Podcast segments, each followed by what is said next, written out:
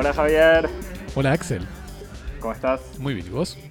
Todo muy bien. Bienvenidos a Cosmópodis, confinando la cultura del mundo de a un tema por semana, respetando la cuarentena en duplex desde el Estudio 1 en el sur de París y el Estudio 3 en el centro de París, reunidos hoy virtualmente para hablar de arte público, street art, graffiti, muralismo y pintura contemporánea, con nuestro invitado especial, el pintor argentino Nicolás Romero Escalada, también conocido como Ever Siempre. Hola Nicolás. Hola, ¿cómo están? Es, primero, antes que nada, es un honor estar acá, me suben las manos y, y antes de artista soy admirador de este podcast, o sea que antes que nada es como hablar con mis ídolos. Gracias, Nico. antes de podcaster somos admiradores tuyos. No, es mutuo, es mutuo, pero esto es como un ciclo que no sé cómo, cuándo va a terminar, es como algo infinito, ¿no? Es admirar a las personas que escucho cada vez que pinto. Nicolás, para mandarnos mails nos escribís a cosmopodis.gmail.com gmail.com Ah, perdón, perdón, es que hablo catalán. Nos seguís en Instagram y en Twitter. Eh, sí, en arroba cosmopodis, como siempre. En arroba cosmopodis, Me extraña, siempre. Sí. Y nos escuchás en todas las plataformas de podcast, la que más te guste, por ejemplo. Esta, o sea, si esta estás escuchando, que sea esta, o sea, sé fiel a esta. Gracias, Nicolás. Este, este sos el, invitado mejor preparado, me parece, de todos los que tuvimos. Javier. Bueno, para, para hablar entonces, como vos decías, Axel, de arte público, en épocas de confinamiento doméstico para nosotros y para Nico también, que es generalmente residente de la ciudad de Buenos Aires, pero ahora está en Barcelona. Eh, tenemos el honor entonces de recibirte a vos, Nico. Nicolás Romero Escalada, también conocido como Ever Siempre, que es pintor, artista visual, que emergió de la escena del graffiti porteño a finales de la década de los 90, para luego desarrollar una obra pictórica que privilegia como soporte el espacio público, con una importante producción muralística que se encuentra en las calles y en las paredes de los distintos barrios de América Latina, de Europa, de Estados Unidos y de Oceanía. Explora a partir de composiciones monumentales, aunque sabemos, Nico, también que estás trabajando con otros formatos. Eh, una obra que no solamente se inspira de lo público como soporte, sino también como materia o como contenido, y que trabaja con distintas formas de representación de lo icónico, desde la iconografía comunista, en particular del maoísmo, hasta recientemente la composición de bodegones y naturalezas muertas, con objetos de consumo y otras referencias a mitologías identitarias, nacionales, regionales u otras. Así que, Nico, muchas gracias por venir a charlar con nosotros. Y bueno, ¿qué tal si nos contás cómo, cómo empezaste, cómo empezaste a pintar? Eh, sí, como no. Tu, eh, story, vos que, sos, nuestro héroe. Después, por favor, mándenme el texto ese que lo necesito para mi portfolio. O sea, creo que es ser lo, mejor que escuché en años.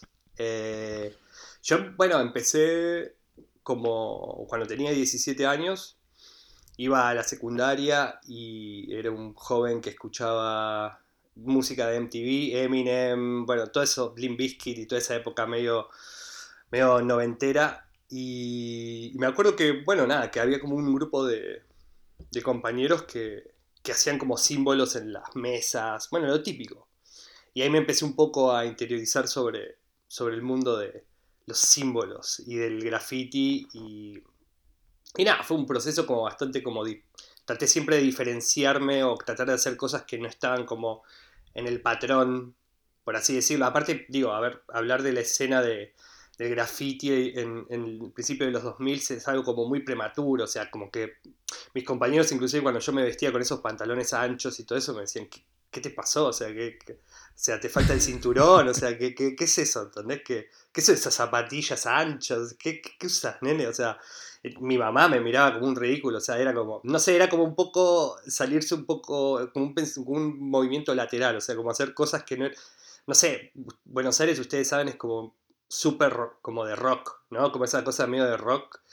Y me parecía que estaba como bastante mm, saturado de esa situación de, de, bueno, de, todo el rock, los piojos, todo eso, como que tenía ganas de algo, no sé, me llamó la atención un poco eso de, del hip hop, no sé, me, me llamaba la atención. igual me parece que de escuchar hip hop a pintar hay un paso... Sí, sí, a ver, sí, obvio. Pasa que creo que uno también tiene que meterse en un contexto para después creer que Nueva York, o sea, que Nueva York está en Buenos Aires, por ejemplo, ¿entendés? O sea, como que uno también tiende a auto, autoinfluirse de que, bueno, que lo que pasa, que puede pasar, no sé, en un barrio, en, no sé, podemos ir en París, en un banlieue ahí, puede pasar en Buenos Aires también, en, un barrio de Palermo, por ejemplo, ¿no?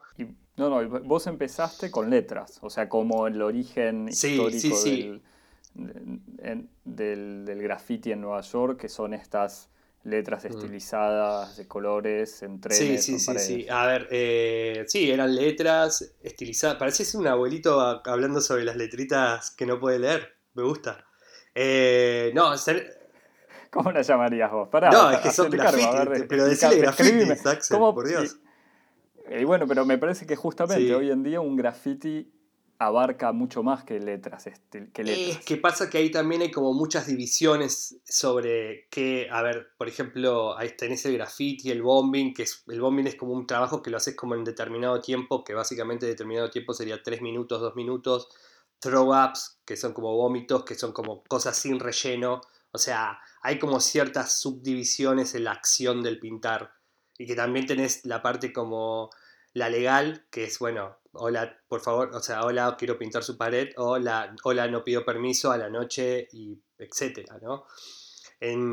yo era como al principio más de esta parte como de vandalismo, pero como que también me estresaba mucho hacer estas cosas ilegales, o sea, como que ponerle se me tensaba la pierna, me agarraba un tirón, no sé, como que me, la pasaba muy mal, pero yo creaba de trataba de hacer como un circuito que era desde mi casa en San Cristóbal hasta 11. Yo caminaba todo en línea recta y como básicamente para ver a mis amigos tomaba colectivos también por esa misma dirección, yo tenía calculado como un perímetro en donde yo podía pintar, por ejemplo.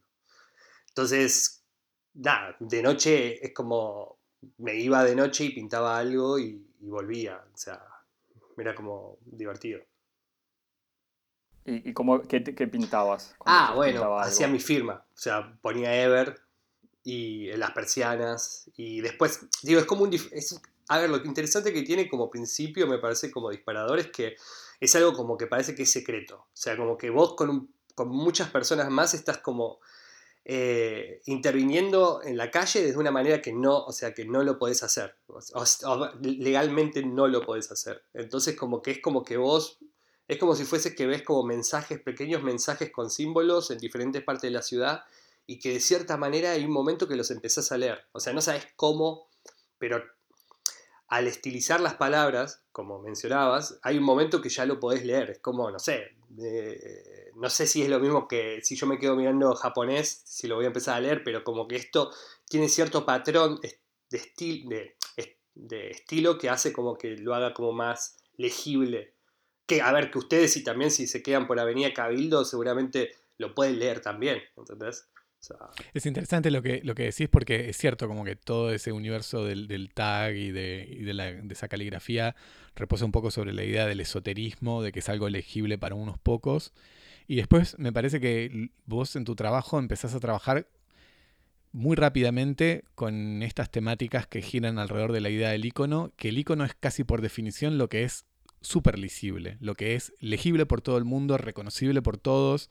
¿Cómo, cómo, cómo fue ahí ese pasaje entre esa especie de escritura secreta y escribir o pintar a partir de, los, de las imágenes o del vocabulario compartido por todos? Y es que pasa que creo que Argentina, o bueno, me voy a situar más en Buenos Aires, me parece que es, es un... A ver, que estamos siempre con esta cuestión del icono. Siempre es como que algo se basa en... O sea, lo tenemos a Maradona, tenemos a Evita, Perón, como que siempre me da la sensación que somos una sociedad que se basa en esta situación de la iconografía y lo que representa eso, hay una idealización de eso. Me acuerdo que ah, cuando yo tenía como, bueno, cuando éramos un grupo de amigos que teníamos una crew, en un momento como que a ver, la única manera que nosotros adquiríamos información, por ejemplo, era a través de revistas o alguien que, haya viajó a Europa y traía una revista de graffiti y la mirábamos y podíamos decir, ah, esto es graffiti francés, esto es graffiti español. Entonces había como una combinación. Entonces, cuando nosotros tratamos de buscar como un graffiti argentino, como decir, a ver, ¿cómo creamos una identidad de que la gente pueda decir esto es graffiti argentino, por ejemplo. Y nos dábamos cuenta que nos encontrábamos con estas situaciones como medio como, eh, como el tango, decíamos, a ver, ¿cómo podemos describir el tango? A ver, era muy naif lo que estábamos claro, buscando. Como que había, que había que localizarlo. Como había que darle ese toque color, color local. Sí, sí, sí, pero era como medio extraño porque no, tampoco entendíamos por qué queríamos darle un reflejo identitario a nuestro graffiti cuando me parece que era como un movimiento global que se estaba como, o sea, enriqueciendo en varios lados, como que tratábamos de buscar, no sé, había un momento que decíamos, ah, bueno, hagámosle, hagámosle a las letras fileteado. ¿Entendés? Entonces como que nuestro ah, concepto... Sí, había momentos así medio de experimentar, pero también somos, eh, eh, bueno, éramos jóvenes y estábamos en, una exploración como más naif, ¿entendés? Como que era muy difícil darnos cuenta qué podíamos hacer como una identidad que, sea basado en Argentina, por ejemplo. Igual es, muy loco eso que decís como de los ensamblajes de a partir de como de las declinaciones de cada país de, la tipografía, ¿no? Como que la, tipografía es, un, es un arte que, tiene una cierta universalidad, por lo menos en Occidente, porque todos compartimos el mismo, el mismo abecedario y después cada uno de ellos, eh, cada país o cada arte visual como que adapta su tipografía según elementos que están presentes en el lenguaje visual. Hace poco leía sobre el, diseñador gráfico que hizo el, diseño de, de, la tipografía y de los logos de los Juegos Olímpicos de México de 1968, que era un diseñador norteamericano, que había sido justamente como traído por el gobierno mexicano para hacer lenguaje visual y que el tipo había dicho cuando yo me tuve que impregnar de la cultura mexicana, de, la cual ignoraba todo, fui al Museo Antropológico, a los museos nacionales y de repente vi que todo ese universo gráfico, toda esa gramática visual mexicana, estaba en total concordancia con las cosas que a mí me interesaban en la vanguardia del arte neoyorquino, como el arte óptico, eh, o, el, o la abstracción, y entonces ahí hay como unas conexiones en donde lo local y lo universal tienen como una fricción súper interesante, ¿no? Sí, sí, sí, es que, a ver, es que es, un poco como la situación de, que cuando uno se sienta a pensar, bueno, ¿qué, es, qué soy, qué somos, qué podemos dar y cómo, moverse de ese lado? A ver, eso es interesante porque supongamos que el graffiti comenzó en, Estados Unidos, en Nueva York, se dice que también comenzó por el lado de, de San Diego, con, o sea, con una influencia mexicana, de los cholos, etcétera, de un tipo de tipografía que había en prisión con los mexicanos que eran, eh, bueno, que estaban en, la cárcel en Estados Unidos, pero como que técnicamente por nuestra lógica nosotros deberíamos haber sido influenciados por ese movimiento de Estados Unidos, pero nosotros teníamos más el faro y la visión hacia Europa, o sea, todo lo que llegaba de Europa, a veces venían como grafiteros de Europa, franceses o españoles, y nada, se encontraban con una fiesta porque básicamente Buenos Aires, o sea, es un, era un campo libre, o sea, no había, digo, la policía, la policía en Argentina yo sigo creyendo que no, o sea, tiene asuntos más importantes que, ver si hay un chico pintando en, una pared, o sea, hay bastante libertad de tiempo y inclusive los policías te preguntan, nene, te están pagando, o sea, como diciendo, o sea, ¿entendés? Como, como te miran como diciendo, ¿qué haces? Un domingo acá, o sea, nene, anda a tu casa. Em, entonces, los grafiteros de Europa, por ejemplo, venían acá y, se hacían una fiesta de pintar lo que querían. Y eso también influenció mucho a, mucha gente joven que estaba empezando a pintar, que, o sea, hubo gente alemanes que venían a Buenos Aires y que pintaban puentes a Saavedra y hacían lo que querían y eso fueron huellas que se fueron dejando como huellas arqueológicas en las paredes que después nosotros, o muchos de nosotros, como que adquiríamos el conocimiento de, eh, gráfico, es decir, ah, hacer las letras así o asá, o sea, o venía alguien que te enseñaba una técnica con el aerosol, o otros que te enseñaban, era como un conocimiento más de boca en boca, o sea, no había un libro, nunca, nunca existió como un libro que te diga, ah, bueno, esto lo tenés que hacer así o asá. Entonces era como de boca en boca, yo escuché que esto se puede hacer y esto así, ta, ta, ta. Bueno, justo a propósito de eso que estás diciendo, menciono una, pequeño, una pequeña confidencia sobre cómo se fue produciendo este episodio que estamos grabando ahora. Una de las cosas que Nico nos propuso como para entrar en tema y para discutir es una película que es medio un clásico de la cultura, si, si entendí bien, si, si, si, si estoy, si estoy bien informado, es una especie de clásico de, de, la, cultura del hip hop. Es una película que se llama Wild Style de Charlie Ahern, eh, que es una película de 1983 que está situada en Nueva York y gira alrededor de, de un personaje que se llama Zorro, que es un, joven grafitero anónimo que intenta surfear los distintos, las distintas vicisitudes de su vida personal y también la, posibilidad de, transicionar del arte urbano al mundo de las galerías, etc. Y una de las cosas que yo, que yo veía en la película, y que tiene que ver con lo que vos estabas diciendo recién, es que por más de que sea una historia de ficción, hay un contenido documental por una parte muy interesante, porque uno ve rostros, manos, eh, gente que sabe hacer, gente que está familiarizada con un cierto universo de prácticas, o sea que la película es una forma de documento, pero al mismo tiempo cuando yo veía el documental yo decía, esto también es casi como una, es casi una escuela de graffiti, es casi como, mm. esta película funciona como una especie de tutorial, de, de manual de instrucciones de cómo utilizar ciertas técnicas, cómo hacer eh, para obtener ciertos trazos con el aerosol. Y, entonces justamente me, te quería preguntar cómo, cómo circulaban todos estos saberes técnicos en un lenguaje artístico que, como vos decías, por lo menos en esa época, no estaba incorporado entre las saberes de, la escuela de arte.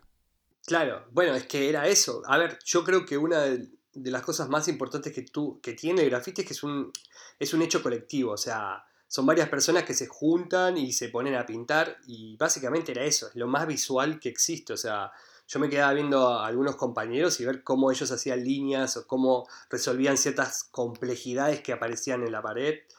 Y, a partir de ahí es como, a ver, es, es, como medio extraño, ¿no? Es como actualmente como, ¿no? Hoy, actualmente estamos haciendo cursos o yoga por internet y es visual, o sea, yo no tengo a mi profesora de yoga enfrente mío, o sea, lo mismo pasaba en esa época, era como, bueno, ver cómo hace esa línea, aprender, hacíamos, me acuerdo que agarrábamos un aerosol y probábamos tratar de hacer las líneas más finitas como podíamos con, el aerosol y, ver cómo llegar a tener como el mejor brazo o el mejor pulso para hacer cosas. Y también en ese proceso también hubo un desarrollo de la industria, es decir, como empezaron a llegar como unos aerosoles que, a ver, entre comillas, guiño, guiño, eran para pintar, o sea, unos aerosoles que, de, una, de una empresa europea, y que a su vez, con la convertibilidad, éramos como el país afuera de, España que más barato los vendía por la convertibilidad bizarra que teníamos. Y, y, de repente con la crisis, con la crisis del 2001, eh, nos volvimos el país donde más caros se, se pusieron, ¿entendés? Entonces de repente tuvimos un problema económico, o sea, yo quería seguir pintando, todos queríamos seguir pintando, entonces em, recurrimos a la pintura de casa. O sea... Ah, interesante. Sí. Teníamos dos o un aerosol que utilizábamos para hacer como unas líneas al final o para remarcar las, las letras y después era rellenar con un rodillito y hacer las letras de esa manera. O sea que vos en tu, en tu recorrido personal entraste en, en la pintura, en el pincel y eso en, casi producto de esa... Por culpa del FMI, del FMI que no nos quiso dar el último pago de... ¿No? O sea, no, ¿cómo fue eso? Sí, así, fue culpa del FMI. Bueno, por, eso vamos a decir que algo bueno, algo bueno salió de todo eso. Sí, sí, sí, sí. ¿Cómo pasaste entonces de las letras a lo figurativo? hay un eh, momento, o sea, si mal no recuerdo, tus primeras obras, no, sé si, si puedo decir de, autor, o sea, de artista, saliendo casi de graffiti, eran en general estos rostros humanos con las nubes de colores que salían de los ojos, o incluso los perritos. También hubo una época, antes de tu nueva época de gatitos, hubo perritos. Hubo caniches, hubo caniches. A ver, lo que pasó es que yo siempre me manejé con un grupo, con una crew, o sea, que es como un clan, que, éramos, que somos cinco o seis, y siempre nos juntábamos para planear paredes, siempre, siempre íbamos a pintar una pared que quedaba ahí en Barrio Norte, que es Sánchez Bustamante y Charcas, que hay una cortadita. Bueno, no sé si se acuerdan, pero es un lugar que es como medio mítico, que es cerca de, del hospital este, ah, bien nombre, Hospital de la Niñez, no me acuerdo cómo se llama, un hospital que está por ahí y siempre pintábamos ahí, entonces siempre nos juntábamos en la casa de uno de nuestros compañeros para bocetear o pensar qué hacer. Y una vez yo venía, bueno, yo estaba muy... bueno, muy enamorado de la vida, pero ahí estaba enamorado de una, de una ex compañera que me llevo muy bien. Y era su cumpleaños y, y nada, me, me agarró un momento. Yo digo que el amor es como la acción más noble que hay para hacer cosas. Yo sé, Axel, que esta parte cursi no te va a gustar, pero... al revés, me encanta, no, lo esperaba. Quiero, quiero nombres. No, los nombres no, pero... Entonces yo me decidí eh, cerca de su casa hacer su rostro. Entonces me fui con un par de aerosoles y fui, hice su cara y creo que más o menos me salió bien. Entonces cuando terminé de hacer eso, saqué fotos y, me reuní con mis amigos del, clan, de la crew, y fue, che, miren, hice esto. Y me dicen, che, esto está muy bueno. Y fue como un punto de inflexión. Disculpame, Nicolás, no, quiero, no me importa lo que te dijeron tus amigos. Quiero saber lo que te dijo la chica. a ver, yo te voy a decir una cosa, Axel. Este duré un año más, creo. Que gané un bonus ahí como de 365 días más de amor. Disculpame, volviendo a la historia del arte entonces. Y... Tus amigos, tus colegas de, la, banda te dicen que bueno está esto. Y ahí medio como que me pusieron como el conjunto con otro compañero a hacer los que vamos a hacer las cosas figurativas. Es decir, que había letras, o sea, ponele, pintábamos, no sé, había tres personas haciendo letras y nosotros nos poníamos entre las letras y hacíamos las, los caracteres, ponele, como los dibujitos que iban entre las... Hay, hay cierta estructura de composición cuando haces graffiti que es como letra, eh, hay una figura que alguien puede entender, no sé, como un personaje, un Power Ranger o no sé, Sailor Moon, estoy tirando algunos, ¿no? Una letra y después el resto. Entonces hay como una estructura de composición. O sea, como que los grafitis siempre para nosotros tenían que tener una temática. O usábamos los mismos colores, ah, hagamos gama de azul, listo, todos gama de azul, cosas así, ¿entendés? Y ahí como que fui desarrollando como un estilo más figurativo y nada, y ahí en un momento, no sé, me pintó hacer chihuahuas, no sé qué me pasó. Y ahí entraste ya como en tu fase más así de, arte público, como para hacer la transición como del graffiti al arte público. Sí, bueno, es que en realidad también hubo un momento clave que es como cuando yo viajo por primera vez a Europa, que ahí conozco a uno de los integrantes de Cosmopodis, no voy a dar nombres igual, así queda en el misterio.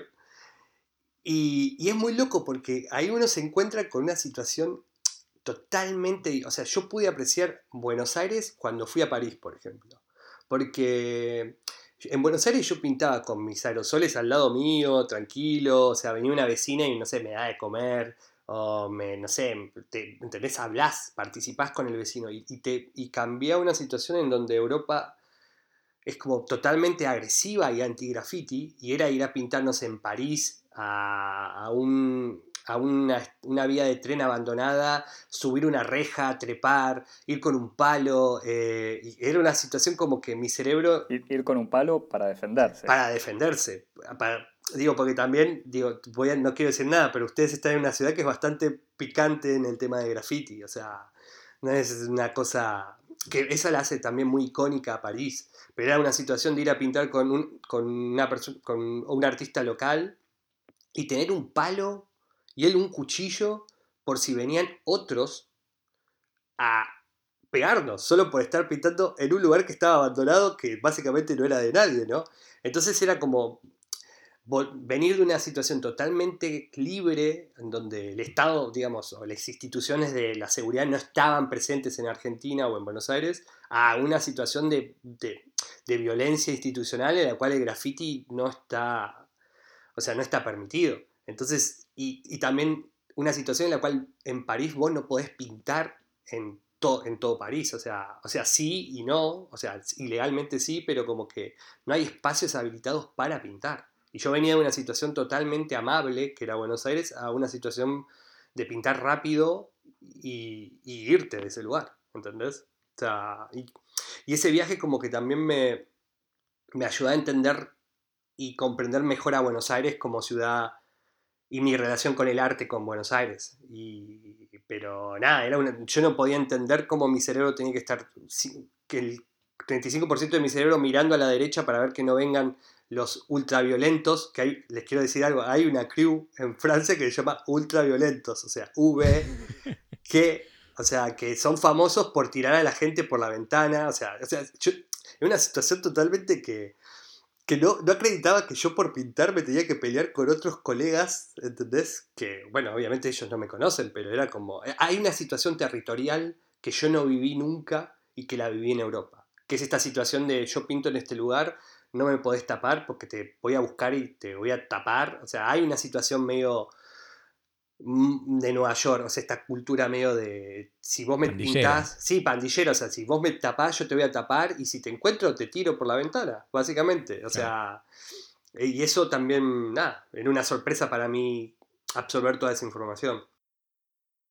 ¿Es así en, en, en en varias ciudades de Europa? No sé, pienso en, como en, Europa del Este, en Polonia, en Alemania. Sé que estuviste en Rumania. ¿Es como, son lugares así o hay otra, otra cultura con No, respecto a mí- al arte urbano? Yo creo, a ver, es que yo creo que hay una situación en la cual el graffiti tiene una identidad tan propia que es totalmente autorreferencial y es el único movimiento que creo que sigue, eh, sigue, sí- sigue tiene una identidad muy fuerte. La persona que pinta graffiti, a ver, yo me, me, me abrí un poco de la situación del graffiti, me, me volví algo como más figurativo y empecé a hacer como murales comisionados o murales como proyectos culturales, pero el graffiti en sí, la persona que pinta graffiti siempre va a ser graffiti y es una cultura que sigue manteniendo esta, eh, conserva esta identidad porque ellos mismos son muy cerrados entre ellos. Es una Claro. comunidad, o sea, actualmente con la cuarentena hay gente pintando, o sea, hay gente pintando trenes en este momento, pero porque es una oportunidad única para ellos en sí y es no les importa, o sea, no importa el contexto en lo que esté pasando en ese momento. Si es un contexto favorable para ellos para pintar, lo van a hacer. Y sí, en el 2001 era lo mismo, o sea, salían con las marchas y pintaban persianas aprovechando que todo era un caos. O sea, es así. Bueno, es muy interesante esto que decís como este pasaje a, de, esta experiencia clandestina y, y, y criptovandálica de la pintura a esta nueva práctica que es, como vos decís, está incluso en- enlazada con políticas públicas, con el desarrollo urbano, eh, en donde vos entraste en un, circuito de, de trabajo, en donde vos respondés o te invitan para hacer proyectos y, y vos participás y estás dando vueltas. Y, si tengo entendido bien, est- estos proyectos se desarrollan como en la modalidad de residencia, donde vos vas y pasas un tiempo y, pintás un mural, una casa o lo que sea. Y hay algo que, sobre todo me parece que, que- que coincide con esta modalidad de trabajo, es que es como vos estás explorando y modulando y como traduciendo tu pintura al lugar local. Entonces vos vas a un lugar y, y- lo que vos le dejás, el tributo, como la, la contribución, la, contraprestación que vos le das a la ciudad por, por el proyecto y por la recepción, es una obra en donde vos reflejás algo de lo que vos viste en esa ciudad. Y entonces te quería preguntar, ¿cómo, cómo evolucionó esa, esa práctica de acercamiento al ámbito local en estos años o en este tiempo de trabajar en, en este circuito de proyectos? Eh, bueno, es una buena pregunta. El, a ver, lo que pasó fue que a medida que yo creo que, lo que, que el arte urbano en un momento como que se ramifica, o sea, el graffiti se separa del arte urbano, o sea, todo lo que nosotros consideramos como street art. Los grafiteros no se consideran street artists, por ejemplo, o sea, los grafiteros son grafiteros. Ahí se ramifica y, y se aparecen estos proyectos como, los voy a decir proyectos blancos, porque son proyectos como institucionales en donde eh, se hacen murales con una infraestructura de, de una semana en la cual uno tiene una grúa, o sea, se utilizan elementos de construcción para generar como murales de gran tamaño. Esto, en, mi caso personal, empezó como en el 2011, que me llaman para hacer un proyecto en Atlanta, y de ahí un poco que todo empezó a girar, o sea, la rueda empezó como a, a girar desde un espacio de no, no pintar tanto en Buenos Aires, sino pintar en otras ciudades. Pero en el comienzo de eso me da la sensación que yo seguía teniendo como este registro de territorial de ocupar espacios como con mi nombre o con mi estilo. Es decir, yo iba, pintaba algo, o sea, lo que vos decías, Axel, de estos rostros con, con las formas que le salían de los ojos, pero era como más, eh, como una cuestión más territorial, como, ok, yo pinté en esta ciudad, pinté en, en esta otra. Y me da la sensación que entre el 2000, sí, 2016 como que entro en una crisis, como diciendo, no, pará, o sea, no tiene sentido que yo siga haciendo como un, un estilo o un tipo de obra que es que solo me representa a mí o que yo utilizo metáforas para hablar de otras cosas.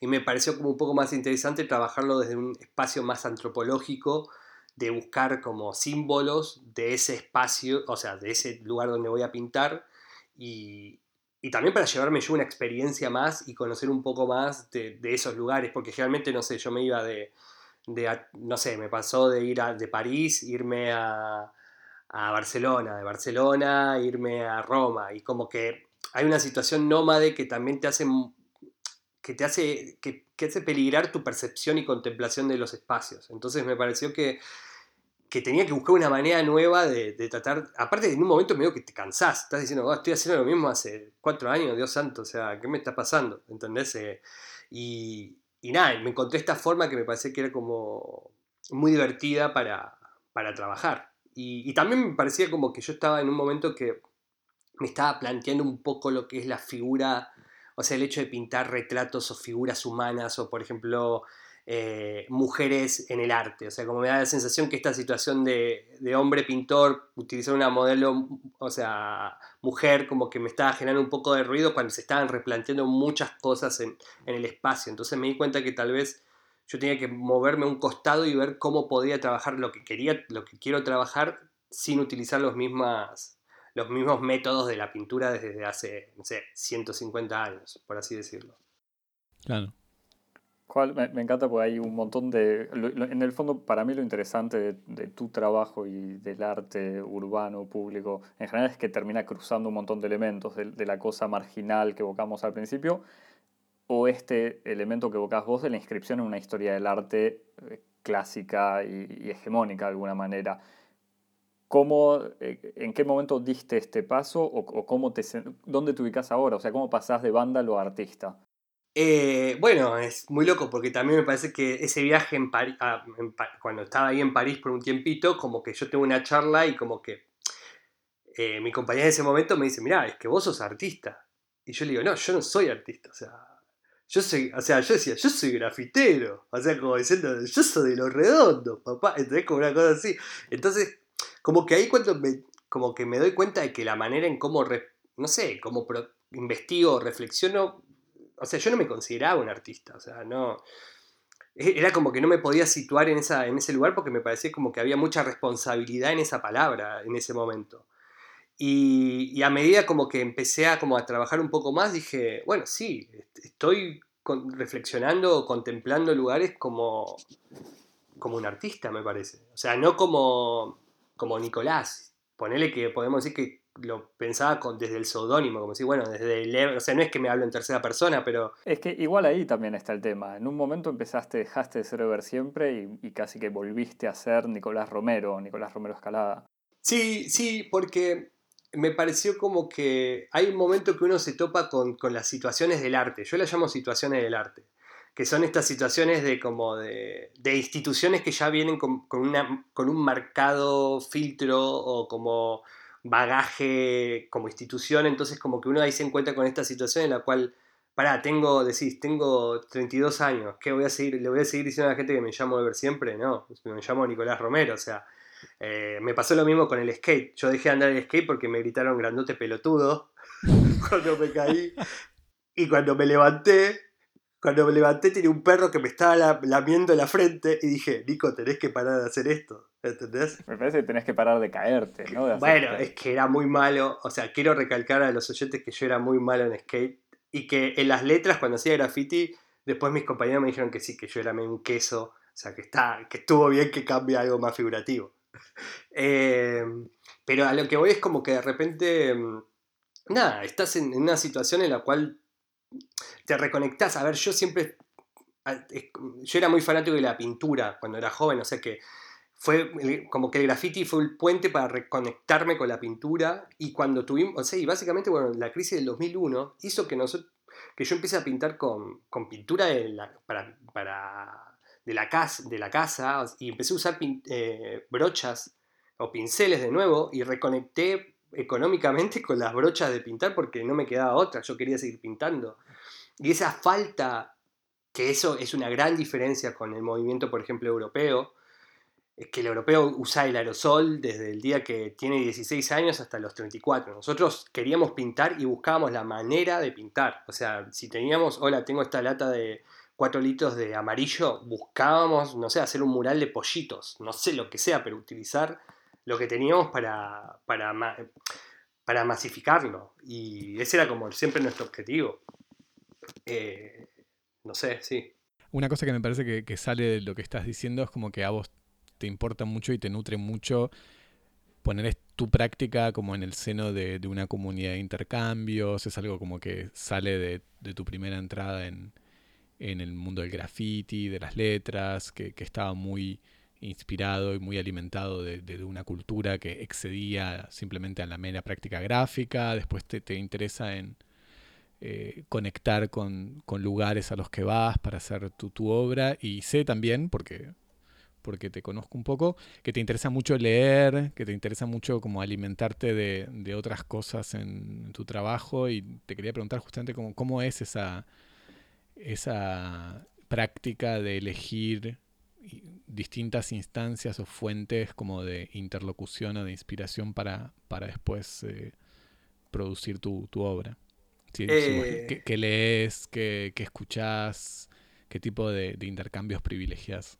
Eh, bueno, es que, mm, a ver, me parece que yo, muchos, hubo muchos libros que me influenciaron, por ejemplo, no sé, el, de Foucault, el de Vigilar y Castigar, como que siempre me, me gustó la parte sociológica o el estudio de masas, me parece como muchas cosas interesantes. A ver, eh, Buenos Aires es una ciudad que el observador es partícipe, o sea, es una, a ver, son personas que participan constantemente, que te preguntan cosas. Entonces cuando yo ya empecé a, ver que yo podía elaborar una obra, antes yo era como más de decir cosas, me parece que la pintura, el, graffiti en Latinoamérica como tiene una cosa medio de demanda, siempre de decir esto está mal y esto es así y yo pienso así. De repente me di cuenta de que estaba más bueno hacer preguntas que hacer respuestas, entonces ya Buenos Aires se lo tomé como una probeta en donde yo experimentaba cosas. O sea, no sé, ustedes un poco estuvieron, fueron casi medio Uno de los integrantes de Cosmopodis fue partícipe de una parte de algo que quería hacer, que era un mural de, gatos con Karl Marx. Y, y lo más paradójico de eso es como que yo utilizaba dos valores de imagen que estaban totalmente contrapuestas, o sea, que no tenían ni, nada en común y, la gente era como, ay, no lo puedo creer, hiciste un veterinario con mucha barba. Y como que, bueno, le digo, este es un veterinario que luchaba por la equidad del, proletario. Y como, ay, pero, ay, y como que la gente también a veces actualmente le huye a la política. Le huye, le a que le cargues políticamente algo a nueve gatos, por ejemplo. Entonces era como, ay, no le hagas política. Son nueve gatitos, no le hagas eso. y como que eso me parece que este estudio de masas, esta cuestión de, la ciudad y, cómo las personas quieren ser partícipes de un proceso, es lo más interesante. Eh, a mí, a, ver, para mí los murales lo interesante no es cuando lo estás produciendo, porque yo básicamente me baso de un boceto y de ahí voy a la pared, sino lo que me gusta es cuando el mural está terminado, ahí es donde el mural se activa, que es la interpretación del transeúnte, ¿entendés? O sea, ese mural para mí tiene una carga tan, como tan política y, ahora hay gente sacándose fotos con los gatos y no tienen ni idea de quién es Karl Marx, pero solo quieren sacarse una foto con los gatitos, ¿entendés? Y es como... Y, solo logro ese tipo de experimentación en Buenos Aires. O sea, es el lugar donde pruebo cosas y después me voy a otro lugar y trato de ver si puede funcionar el, mismo tipo de, de contemplación del observador, por así decirlo. Eh, eso que decís de que hay como una tradición de, eh, por lo menos del arte público en América Latina, de decir cómo son las cosas, así de, por decirlo, una especie de tradición sentenciosa, ¿te parece que tiene que ver con, como, con una larga historia política de, del arte público que puede ir, no sé, desde el muralismo hasta los, los, afiches y el letrismo en Chile, o una cierta tradición de la pintada? ¿Te parece que hay alguna conexión por ahí? Y, al mismo tiempo, disculpame, agrego, porque me parece que hay una dimensión política eh, e, evidente o casi en negativo con toda esta movida de, em, como decías vos, eh, pedidos públicos. O sea, que las municipalidades usan al, arte urbano casi como eslogan político de distintas maneras. O sea, puede ser despolitizándolo o al revés, eh, de, otras formas. Y es que tuvo una transformación, como dice Javi, a ver, en los 70 se empiezan como los, los siluetazos en La Plata, o sea, como que hay una, especie de muralismo más político,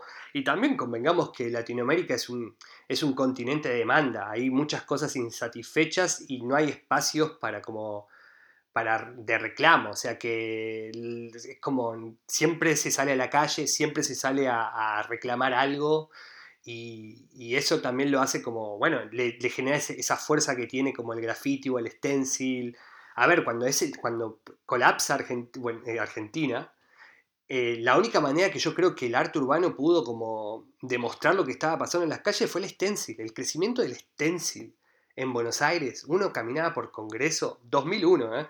y había unos stencil de Bush con unas orejitas de Mickey, o sea, era, era una, una como, no sé, como una violación de la imagen, por así decirlo, de que ese movimiento fue el único que pudo describir realmente la, cómo la olla está hirviendo. O sea, fue el único que realmente hubo un crecimiento exponencial del stencil que para, para nosotros eran como, ¿y esto qué es? Si nosotros hacemos letras, ¿qué es esto? ¿Entendés? Pero era como darte cuenta cómo nuevos, nuevos lenguajes empezaron a aparecer y después sí, también como aparecen nuevos lenguajes, aparecen nuevas instituciones con otras infraestructuras para generar proyectos eh, a gran escala de, beautification, por así decirlo. A ver, como, no sé, en la boca hay como muchos proyectos que... A ver, yo creo que es un arma de doble filo. Es siempre un arma de doble filo, como de, de que en parte depende mucho con quién estás eh, trabajando. O sea, la mayoría de los proyectos en Estados Unidos generalmente son proyectos que vienen con infraestructuras de inmobiliarias o empresas privadas de construcción. Me ha pasado de, estar como proyectos así, como tener eh, proyectos eh, que los hace una, chica en, en, Chicago que me está dando de su sueldo para que pintemos un muro en un barrio mexicano, por así decirlo. O sea, hay de todo. Y lo que sí que es cierto, como que el street art es un arma medio peligrosa de gentrificación, pero yo creo que es un proceso de el, proceso de gentrificación tiene eh, componentes mucho más grandes y de volumen de dinero que nosotros solo somos un pequeño punto, un micropunto de eso. O sea, no es que a mí viene un millonario y me da plata y me dice, mira, Nico, andá ahí a Brooklyn y hacete dos muros y, y mañana aumento la renta. También pasa mucho de que alguien pinta un mural y el que vende café enfrente de repente por lógica la saca y dice, bueno, voy a aumentar mi café 50 centavos más. Después el Airbnb que está arriba de la pared dice, hey, tengo un mural, voy a aumentar mi Airbnb. O sea, hay un proceso también de conocimiento de eso. O sea... ¿Y el, y el paso a la galería entonces es casi una liberación?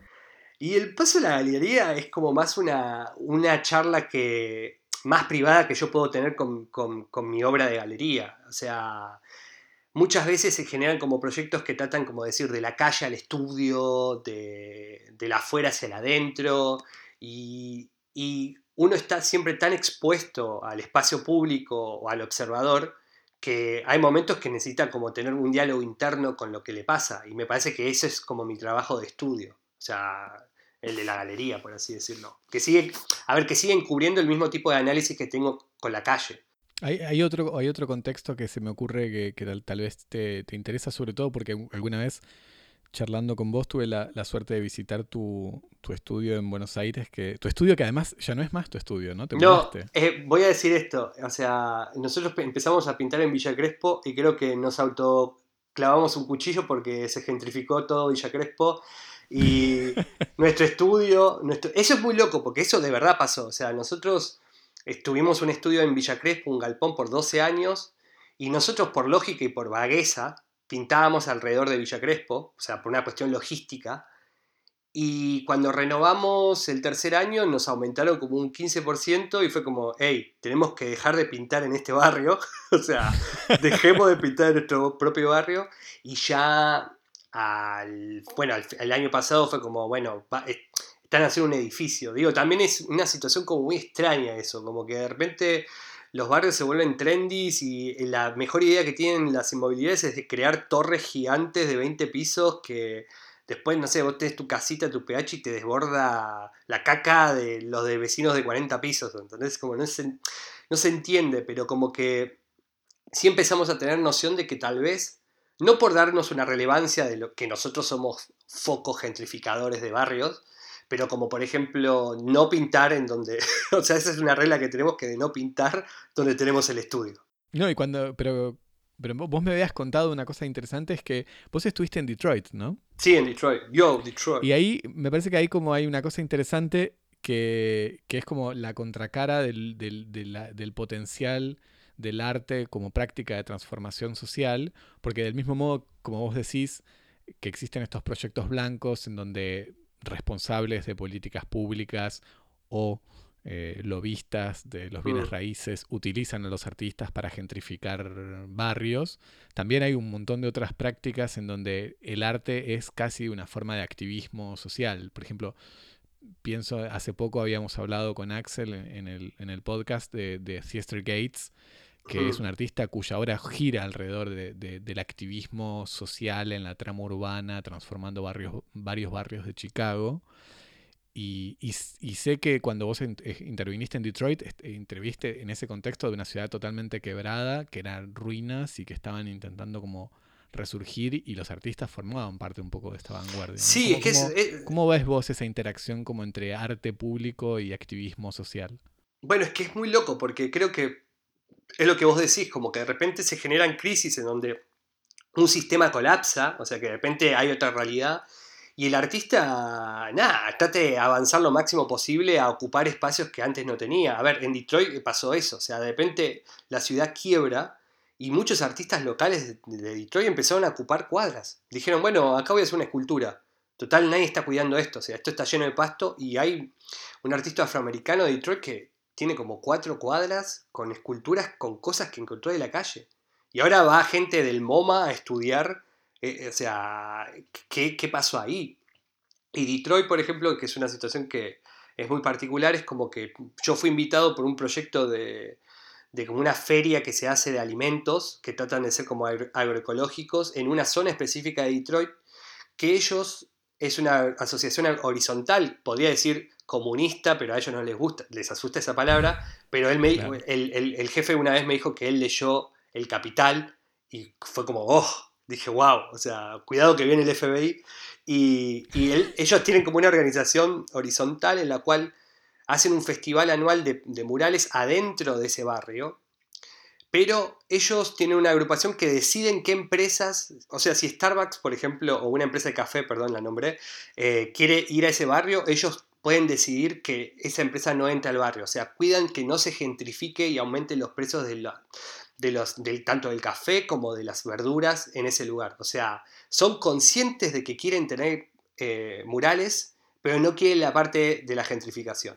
O sea que hay proyectos y conciencia de que se pueden hacer cosas sin la necesidad de que de, hacer un movimiento de personas de otro espacio. O sea, sí es muy peligroso. O sea, lo mismo en la boca. Durante estos últimos cuatro años se intentó gentrificar la boca y la boca tiene como tantas complejidades sociales y que, y que, le, hicieron imposible, pero también bueno, nada, esas, me parece que a veces como tratar de borrar la identidad de otros espacios es muy peligroso también, ¿no? O sea, es, es como, es lo único que nos queda al final para identificarnos. Nico, gracias. No sé, Javier, si tenés otra pregunta. No, agradecerte, agradecerte que hayas venido y que la próxima vez que vengas a París nos invites, que vamos con cuchillos y palos a defenderte. donde eh, te juro que necesitaría personas así. Yo igual me acuerdo, esto es para la anécdota, me acuerdo haberte acompañado una pintada muy institucional en París, o más, más de una. bueno, pero eso fue una pintura, sí, sí, sí, una pintura institucional, y ahí ves un solo espacio que hay en París para pintar, por ejemplo, entonces era el único que, había en ese momento, o sea, nada, eh, hay muchas fases de, esta, de este tipo de, de arte, por así decirlo. Ya tenés, supongo que ahora con el tema del confinamiento en todos lados, tenías proyectos, cosas que se cayeron, cosas que se patean para otros momentos, ¿cómo, ¿Cuál es, ¿Cómo replanteó? íbamos a cerrar, pero te tiro una pregunta ah. más. Pero ¿cómo se replantea tu práctica urbana y abierta en este contexto? Eh, bueno, estoy aquí en Barcelona esperando que se habilite una parte del proyecto, una parte final de un proyecto que estoy haciendo acá en la residencia, que sería pintar un mural en, en el barrio donde estoy, donde estoy viviendo y estoy esperando eso, o sea, cuando técnicamente un poco se abra la situación y que haya patrones de seguridad para todos, me gustaría hacer ese mural. A ver, es que es muy extraño plantearme que yo, mi disciplina es desde la afuera y ahora estoy totalmente adentro, pero nada, creo que nos está pasando a todos, o sea, o sea es lo mismo. Yo, sigo pensando qué hacer en ese espacio, tratando de ver cómo lo puedo cómo lo puedo planear y cómo puede surgir, o tal vez me lo imagine en mi cabeza y nunca, y pase. La, verdad es que me, te das cuenta de que como que el, sistema del arte es tan frágil que básicamente el sistema del arte está como, bueno, frágil, está como muy endeble. Eh, pero no me parece que sea una situación que no esté, que no, que no esté familiarizado. Siempre me parece que hubo una crisis en el arte y ahora hay solo que replantearse cómo moverse. O sea, me da la sensación que no... como yo empecé a pintar graffiti, lo pinté porque no estaba de acuerdo con ciertas instituciones es lo mismo que pienso ahora actualmente. O sea, estoy, creo que se puede hacer cosas sin la necesidad de que sean las instituciones las que nos ayuden a. O sea, me parece que este es el momento de plantearnos eso. O sea, perdón, eh, acabo de decir esto y tengo ganas de tirar una molotov por acá por Barcelona, pero no puedo. Igual me, parece que podemos terminar en ese tono de manifiesto. Sí, sí, sí. Y quiero decirle a los oyentes que las dos personas de Cosmo, Axel y Javi, son muy lindos, o sea, son muy lindos, o sea, no puedo creer. No sé si es, hablar con ustedes así, pero no saben lo lindos que son y lo que se pierden, ¿eh? Y la próxima, cuando estés en el estudio en vivo, vas a ver que olemos bien, además. Uf, bueno, esa parte te la debo, no sé, no sé, ¿eh? Bueno, Nico, de nuevo, muchas gracias por, haber participado. Esperemos eh, en algún momento poder volver a reunirnos en, la misma ciudad y en el mismo espacio cerrado o abierto. ¿Cuál es tu podcast favorito cuando pintas? Cosmópodis. Eh, quiero recalcar también que una vez, o sea, yo los defiendo a muerte y que una vez también me peleé con una pareja porque los estaba escuchando, porque ustedes son mi, mi, mi, proceso de pintar, o sea, yo pinto con ustedes, ustedes pintan mis cuadros, ¿entienden lo que digo? O sea, yo soy muy fan y, quiero decir que es el mejor podcast que escucho y que lo utilizo también ahora que estoy soltero para decir cosas inteligentes. Tratamos de conseguirte una pareja, Nico. Eh, ¿Pareja o, múltiples? Eh, son mejor que Tinder, creo. Sí. Cosmópolis, un podcast que es mejor que Tinder. Sí, sí, sí. Bueno, para mandarnos mails, Nico. Eh, cosmopodis.gmail.com Y te, nos seguís en redes sociales, en Instagram y en Twitter. Con arroba cosmopodis. Nos likeás todo lo que ponemos, ¿eh? likeás y retuiteás todo. Te suscribís en eh, cualquier plataforma de podcast. La que estás escuchando ahora. Y corazoncitos, sonrisitas, todo, por favor. Todo lo que sea con el algoritmo, todo. bueno, Nico, Muchas gracias. Eh. Gracias de nuevo, Nico. A ustedes. Y hasta la semana que viene. Nos vemos. Chao. Chao. Ölme.